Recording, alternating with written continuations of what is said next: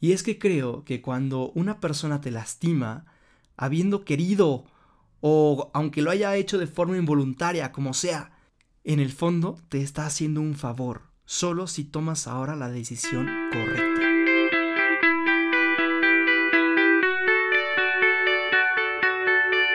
Hola a todos, yo soy Robalva, coach, motivador y conferencista, y lo único que busco es poder ayudarte a vivir tu vida de una manera increíble, sacando la mejor versión de nosotros mismos todos los días.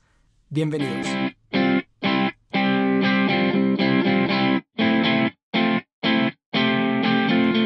El otro día estaba en Twitter y me encontré con este tweet que me dejó pensando muchísimo. Decía, ¿a las cuantas decepciones se hace piedra el corazón?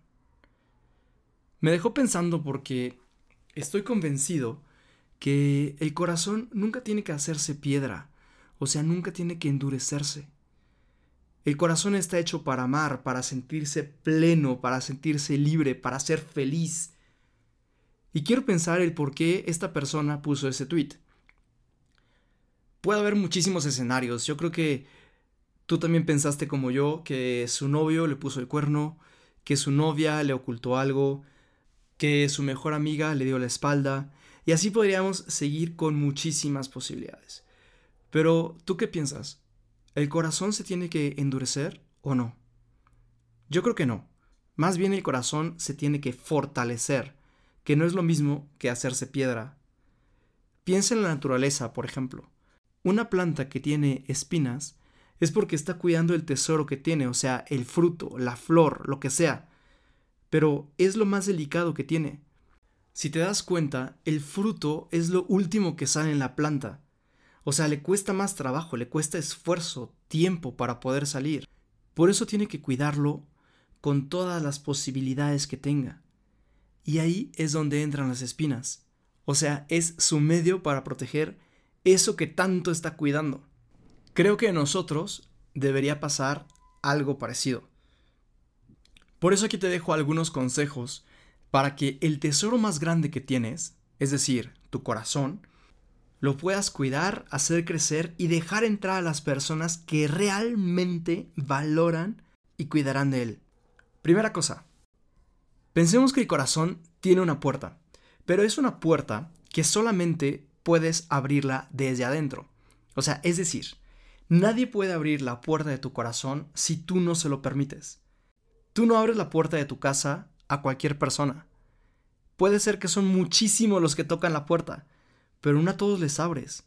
¿Por qué entonces a todas las personas que pasan frente a tu corazón y apenas están acercándose a tocar, tú ya les abriste? ¿No te da miedo que te roben? ¿Que te hagan algo malo? ¿Que te lastimen? No olvides que eres tú el que está abriendo esa puerta. Conoce, investiga, pregunta para que cuando decidas abrirle la puerta a esa persona, tengas una seguridad más grande que va a ser alguien que te enriquece, que te valora, que te está dando lo mejor de ella, porque tú sí le estás dando lo mejor de ti.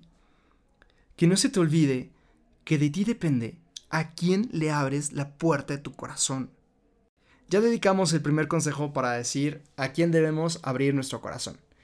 Segundo consejo, cuando alguien te abre el corazón, te está dejando entrar a lo más preciado que tiene, lo más íntimo de la persona, así que cuidado. Qué gran responsabilidad tener eso en tus manos. Te está dejando entrar en su vida, en sus sentimientos, en lo más profundo de su ser. O sea, tienes que caminar con muchísimo cuidado, no con miedo, porque si estás en el corazón de alguien, es porque te quiere y seguramente tú también la quieres a ella, pero sí hay que caminar con cuidado, porque todo lo que está ahí dentro es sagrado. Todo lo que estás viendo, o más bien lo que te están dejando ver, es el tesoro más grande que tiene. Así que cuídalo, valóralo y agradecelo.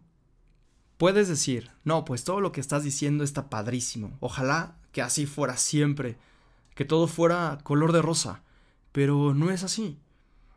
¿Qué hago cuando ya me lastimaron?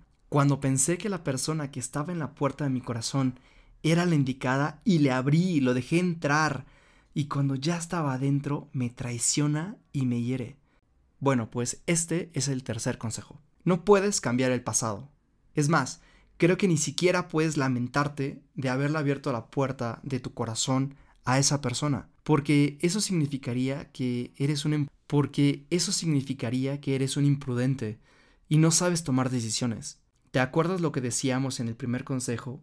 Que eres tú el que le abres la puerta de corazón a la otra persona. Y a ver, no te sientas por lo que te acabo de decir, porque mi intención es más bien que agradezcas las cosas buenas que pasaste con ella.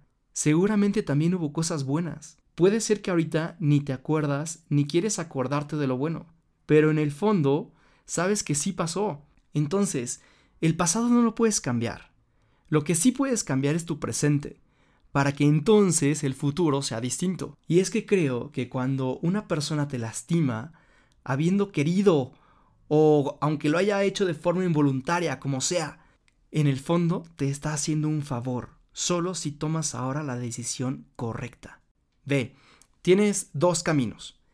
El primero te dice que cierres todas las puertas y ventanas de tu corazón y que al diablo el amor, eso no existe. Nunca más te vuelves a enamorar, ya aprendiste la lección y eso no te vuelve a pasar. Este es el camino de convertir tu corazón en una piedra. Puede tener ventajas, como el que no te vuelvan a lastimar y no pases otra vez por la super depresión en la que andas, pero también tiene contras. Y la más importante es que tú mismo te estás cerrando la posibilidad de ser feliz, porque tu corazón está hecho para amar, no para vivir encerrado en la torre de un castillo.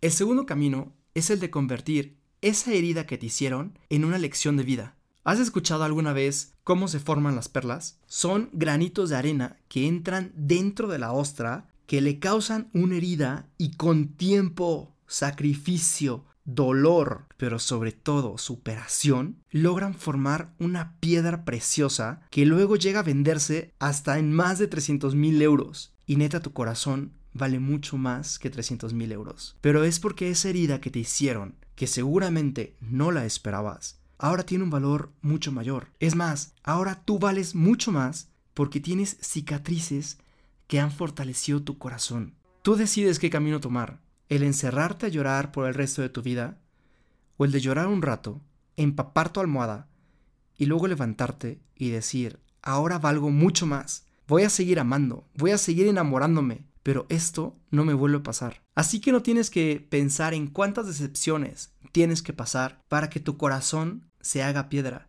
sino más bien cuánto tienes que amar para que tu corazón sea libre, para que tu corazón sea completamente feliz.